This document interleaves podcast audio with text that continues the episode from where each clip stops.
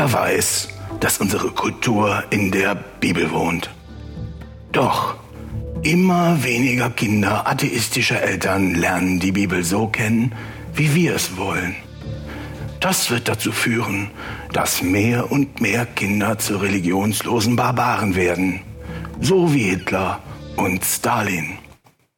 Darum haben wir beschlossen, einen Podcast zu machen, der Kindern das kirchliche Leben näher bringt. Kinder unter Pfarrern. Der neue Podcast mit Rabbine Sückert. Eine kluge Frau mit zwei Schwestern. Ich bin wirklich sehr klug, müssen Sie wissen. Das hat mir Jan Böhmermann auch so bestätigt. Kinder unter Pfarrern. Der neue Podcast der Zeit.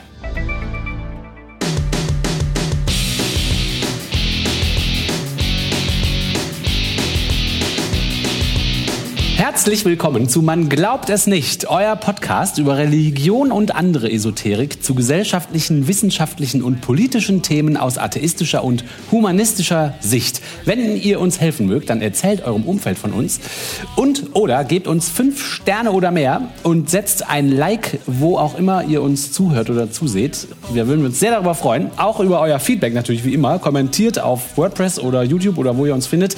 Schön, dass ihr also dabei seid und ich sage Hallo Oliver. Hey Till, hallo Leute.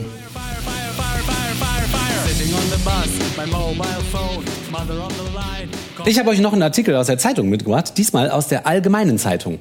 Nein, nicht aus der Frankfurt, Frankfurter Allgemeinen Zeitung, sondern aus der die Allgemeine Zeitung aus Mainz. Und es ist ein Artikel über sehr allgemeine Dinge? Nee, ja, also die Gen Zeitung mehr so was Generelles? Nee, ist äh, was, Was Unspezifisches? was äh, Spezifisches, was mit unserem Podcast zu tun hat. gut. Der Artikel ist vom 6. Mai 2023 ähm, und der heißt Oberster Lobbyist der evangelischen Kirche. Martin Menke ist neuer, jetzt kommt ein Fachbegriff, Beauftragter der Landeskirche am Sitz der Landesregierung. So, wem das nicht geläufig ist, was ist der Beauftragter der Landeskirche am Sitz der Landesregierung? Wir hatten ja auch schon mal in mehreren Folgen so halb darüber berichtet oder ganz, ich weiß es, ist glaube ich schon länger her, dass eins der Privilegien der Kirchen, die das ja immer wieder äh, anf- anzweifeln und, und, und kritisieren, ist, dass die Büros in den Landtagen und in den Bundestagen haben, wo die so ganz nah an den vom Volk gewählten Abgeordneten Genau. sind und denen die Meinung der Kirche zu den Themen, die jetzt gerade zur Abstimmung kommen, mal sagen können. Kleine Flyer verteilen und sagen, ja, kannst du, das können wir eigentlich nicht so machen und so richtig Einflussnahme mit Büro im Landtag Genau. und im Bundestag. Was die nicht machen müssen, ist dann, wenn sie was wollen, zum Bundestag laufen. Weil die sind ja schon im Bundestag. Die sind schon im Bundestag drin. Also, äh, also was, wo man wirklich nur die Hände über dem Kopf zusammenschlagen kann, was auch viele Leute, glaube ich, gar nicht bewusst ist, was viele Leute nicht wissen. Oder dass die finden so- das ganz normal, weil Staat und Kirche eh dasselbe Ja, ist. die Politiker finden das wahrscheinlich ganz normal, weil es schon immer so war. Aber wenn ich in meinem privaten Umfeld Leuten erzähle, dass es das gibt, dann sagen die, was, das kann doch nicht sein. Du musst dich vertun. In Deutschland ist doch Staat und Kirche getrennt. Das kann doch wohl nicht wahr sein. ja, Die also, wohnen unter einem Stein. das ist der Beauftragte der Landeskirche am Sitz der Landesregierung. und der Artikel, ähm, genau, der Artikel, ich, ich lese mal wieder ein bisschen vor und dann können wir uns da so lang arbeiten. Jörg Dulige war 30 Jahre lang Beauftragter der evangelischen Kirchen in Hessen am Sitz der Landesregierung. Am 1. Juni beerbt ihn Martin Menke, bislang Dekan in Wiesbaden. Äh, Menke sagt, er hat Vorfreude und sagt, ich habe da richtig Bock drauf. Ja, das glaube ich. Das habe ich Ah, auch das gedacht. kann ich mir. Ah. Das kann ich mir auch vorstellen. Soll ich mal so richtig Einfluss nehmen, ne? Mhm. Dahin, wo es passiert, sein Büro haben und dann einfach mal so richtig die Muskeln spielen lassen, ne? Herrlich. Ähm, der eine arbeitet jetzt halt seinen Nachfolger seit ein paar Monaten schon ein. Äh, die sind befreundet. Dann gibt es so eine Zwischenüberschrift. So eine, kennt ihr das, wenn in dem Artikel so in einer größeren Schriftart so zwischen, so kleine Halbsätze so als Zwischenüberschrift sind? Ja. Da steht Schnittstelle zwischen Kirche und Politik. Was den Neuen erwartet? Ich zitiere hier. Ein total spannender Job, der mir bis heute Spaß macht, verrät dieser alte Typ. Ne? Er Du musst dir übrigens vorstellen, und was dann viel besser funktioniert, dass die ganzen Zitate von Darth Vader gesprochen werden. Ja, das ist gut, ja, das ist gut. genau. Ich zitiere weiter aus der Zeitung. Er verstehe das Amt als Schnittstelle zwischen Kirche und Politik. Sich selbst als Interessenvertreter, der nicht nur evangelische Anliegen in die Politik trägt, Ah, okay, das gibt er schon mal zu, ne? Zu, Sondern, darauf ist er stolz. darauf ist er stolz, genau. Also er, verste er verstehe sich als Interessensvertreter, der nicht nur evangelische Anliegen in die Politik trägt, sondern ebenso beständig Informationen von dort zurück in seine Kirche.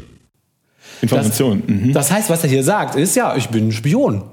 Ist doch geil, ich bin ein Insider, ich sag euch alles. Ich spioniere die mal richtig aus.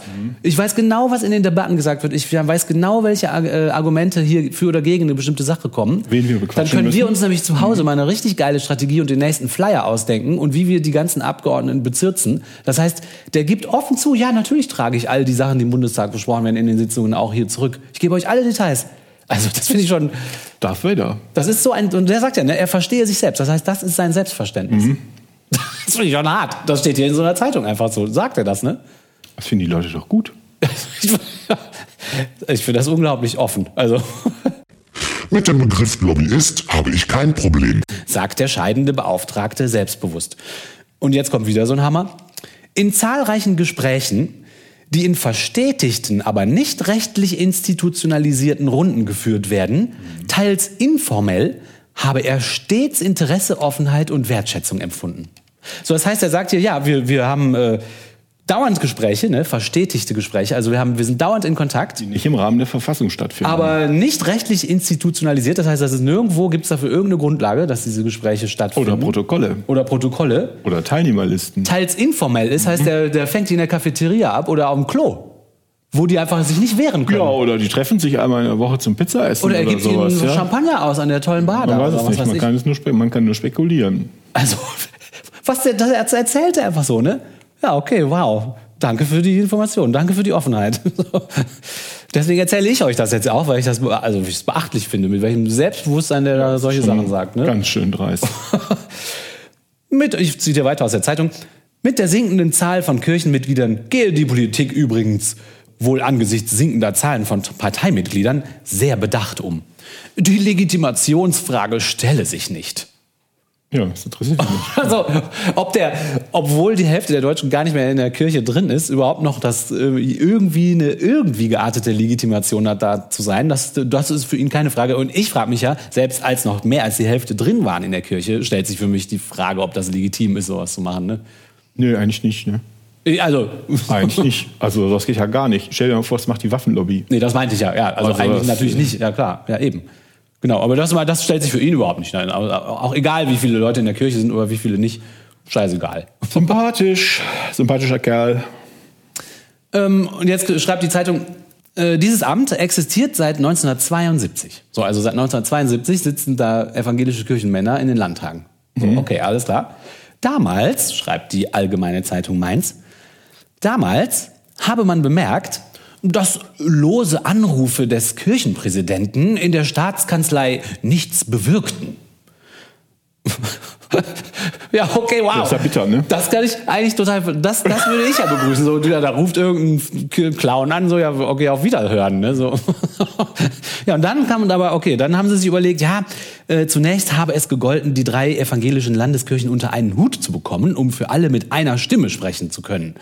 Äh, ja, genau. Und dann haben sie irgendwie dieses, das steht da jetzt nicht mehr so genau, wie sie dann dieses Amt äh, da installiert haben oder wie sie dann dazu gekommen sind, nachdem ihnen aufgegangen ist, die Anrufe nützen nichts. Wie es dazu kam, dass die dann erlaubt haben, dass im Landtag da so ein Büro ist, das, das steht hier leider nicht. Das würde mich auch mal interessieren übrigens. Das ist Hessen, ne? Ja, das ist, ist Hessen, ja. CDU-Land. Also die Hessen-CDU ist eine der widerlichsten CDUen, die wir haben, mit, mit Baden-Württemberg zusammen. Also die sind richtig, richtig widerlich, Leute. Richtig widerlich. Also wundert mich überhaupt nicht, ne, dass die, stinkkonservativ, dass die die Kirche umarmen.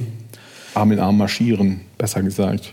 Ja, und dieser scheidende Mann, äh, der jetzt, äh, der heißt ja Jörn Duligel, also der es bis jetzt gemacht hat, mh, der sagt dann, worauf es ihm stets angekommen sei, Regelmäßiger Kontakt zu den Ministerien äh, für Themen wie Religionsunterricht, Gefängnisseelsorge oder theologische Hochschulfakultäten. Dazu die direkte Verbindung zu den Abgeordneten. um für kirchliche Positionen Bewusstsein zu schaffen. Bewusstsein zu schaffen. Bewusstsein zu schaffen. Ne? Ja, ja. Und regelmäßiger Kontakt, sagt er, enger Kontakt, äh, direkte Verbindung zu den Abgeordneten. Okay, also der, der spricht einfach offen, wie der das macht. Ne? Der, der, also, Ja. das ist echt Ja, das soll geil. doch mal, soll doch mal jemand von uns versuchen, hier vom Humanistenverband Ja. oder der Michael Schmidt-Salomon oder sowas. Die lachen die noch aus. Also der sagt noch nicht mal so, ja, also wir bieten hier an, dass sich Abgeordnete bei uns die Meinung holen, wenn sie es möchten. darauf. Ja. Oder wir legen hier Flyer aus, aber wer die nicht will, kriegt die nicht. Nein, der sagt, ich gehe dahin, ich laber die zu, ich gebe denen einen Wein oder eine Pizza aus, ich klammer mich an die dran. Äh, das sagt er hier. Ne? Also es ist es ist anders als wenn äh, ja als wenn die äh, Giordano Bruno Stiftung sich mit einem Flyerstand in die Innenstadt stellt und sagt, wer möchte, kann sich einen nehmen. Wer nicht, der geht halt weiter. Ne? Das geht da nicht. Du kannst nicht weitergehen, hält dich dann auf dem Klo fest hier der Typ. ja, so lese ich das hier. Ähm, dann geht es jetzt, äh, sagt er, als Beispiel, wie eng und toll das alles ist. Da gibt es ähm, das just im Kulturpolitischen Ausschuss diskutierte Ersatzschulfinanzierungsgesetz, begleite man seit anderthalb Jahren. Dabei helfen gute Kontakte und vertrauensbildende Maßnahmen, um als Gesprächspartner akzeptiert zu werden. Also das, ich finde das so unverschämt. Der sagt das einfach offen, was er für ein, für, für ein, wie nennt man Ja, das sind da stolz darauf und die Kirche macht ja auch wirklich so viel Gutes. Für einen Gangster, für einen Mafiosi. Also für ein, das ist unglaublich, finde ich das. Also, also so weit würde ich jetzt nicht gehen, aber, Nee, aber, aber es ist also es geht. dreist ist das. ja, ja. ist der Es ist Begriff. schon äh, so, wir haben Privilegien und wir sind stolz drauf. Vertrauensbildende Maßnahmen. Das heißt, der, der überredet die Leute irgendwie, dass er da mitreden darf. Ja. Also unglaublich. Ich finde es echt äh, unglaublich. Äh, und dann, ähm, äh, es, ich zitiere weiter, im Dialog mit der Politik werde es jedoch nicht nur auf Diplomatie ankommen, empfiehlt er jetzt so seinem Nachfolger, ne? Sondern auch auf Unnachgiebigkeit in Verhandlungen. gerade wenn es um die und die Themen geht. Also, okay, du musst beharrlich sein, ne? unnachgiebig. Du kannst da nicht einfach stehen und eine Meinung anbieten. Du musst den, die, den Leuten eindreschen anscheinend. Unnachgiebig. Ja. Ähm, ja, genau. Und dann hört es irgendwie auf damit, was er jetzt in seinem Ruhestand macht. Fahrradtouren, Saxophonspiel und Kunstgeschichte-Studium stehen auf dem Plan. Okay, damit endet der Artikel. Ne? Also nochmal zeigt man, ganz netter Mann, ein Bildungsbürger, wie er im Buche steht. Äh, ja, also der Blick dieser allgemeinen Zeitung auf dieses wahnsinnige Ding, was sie hier schreiben, scheint eher sehr wohlwollend zu sein. Aber dabei offenbart sich halt eine Dreistigkeit, die man sonst ja selten so liest. Ja, pass auf, ich erzähle dir meine Geschichte. Das ist jetzt ungefähr zehn Jahre her. Damals war ich noch politisch deutlich aktiver als heute, wo ich eigentlich im Wesentlichen nur noch diesen Podcast mache. Und da habe ich auch gedacht, es wäre ja interessant mal rauszukriegen, wie denn ähm, Landesregierung ähm, an welchen Stellen der Kirche so Geld zuschießt, schustert, schu schiebt, schubt. Sowas halt.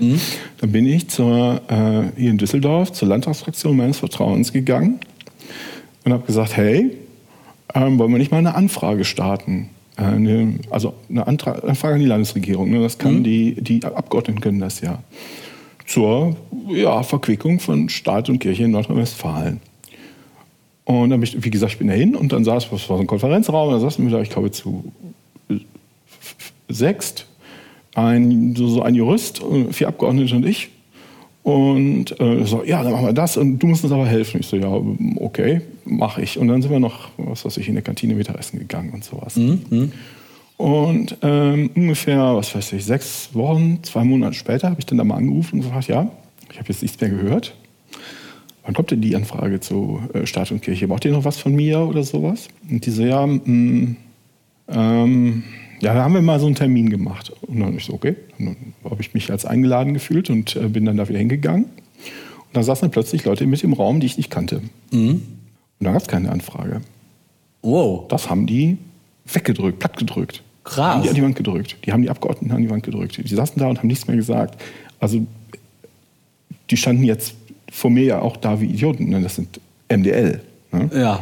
Also die, das, die haben nichts gesagt. Ähm, Wow. Aber dann war völlig klar, die haben sich, ich weiß auch nicht, wer das war, die haben sich mir nämlich nicht vorgestellt. Aber es war klar, dass das nicht, dass das nicht stattfindet. Und da bin ich gegangen und habe mich aus der Partei ausgetreten. Das ist ja total irre. Das gibt's ja nicht. Das ist ja so, wie dieser eine Typ erzählt hat, dass er da nachforschen wollte für die Studie und dann so krasse Drohungen gekriegt hat. Äh, Das sind ja diese Gangstermethoden. Ja, also bedroht kam ich mir da nicht vor, Nee, aber nee, ich vermute, aber- die Abgeordneten sind bedroht worden. Ja. Also vielleicht nur so. Also jetzt nicht mit, dann legen wir dir einen blutenden Pferdekopf ins Nee. Bett oder sowas, Nee, aber so vielleicht macht das doch, überleg dir das doch mal, was das für Konsequenzen haben kann. So. ist das krass. Oder ja, das ist krass. Das ist ein Eingriff in die Demokratie. Der einfach, das ist, das ist, ich finde das, deswegen sage ich Gangster. Ich finde das absolut krass, super kriminell. Wenn man ein Schild abnimmt, ein Stoppschild, ist das gefährlicher Eingriff in den Straßenverkehr. Und sowas würde ich einen gefährlichen Eingriff in die freiheitliche Demokratie nennen. Ja, es ist nicht kriminell, das ist ja eben nicht kriminell, aber das zeigt, dass die Demokratie halt beschädigt ist in Deutschland. Also vermutlich in fast allen Ländern, ich weiß es nicht, aber die Demokratie ist beschädigt in Deutschland. Die funktioniert, hinkt, die funktioniert nur auf einem Bein und das hier ist ein minder schweres Problem, was Ja, ja. Unser, dem, unser demokratisches System hat. Ja, mir ist es halt aufgefallen, weil mit einer absoluten Ehrlichkeit geschildert wird, diese Dreistigkeit und Ja, ein Eingriff. super, äh, dass du das gefunden hast. Und hier diese, da ist ein Foto, da sitzt der Alte, der bald geht und der Neue, der bald kommt. Das sind so echt so zwei grinsende Honigkuchenpferde an so einem Konferenztisch. Also die sind, die sind stolz darauf, ne, was sie da machen. Also die sind mit vollem Herzen überzeugt, dass diese Dreistigkeit genau das Richtige ist.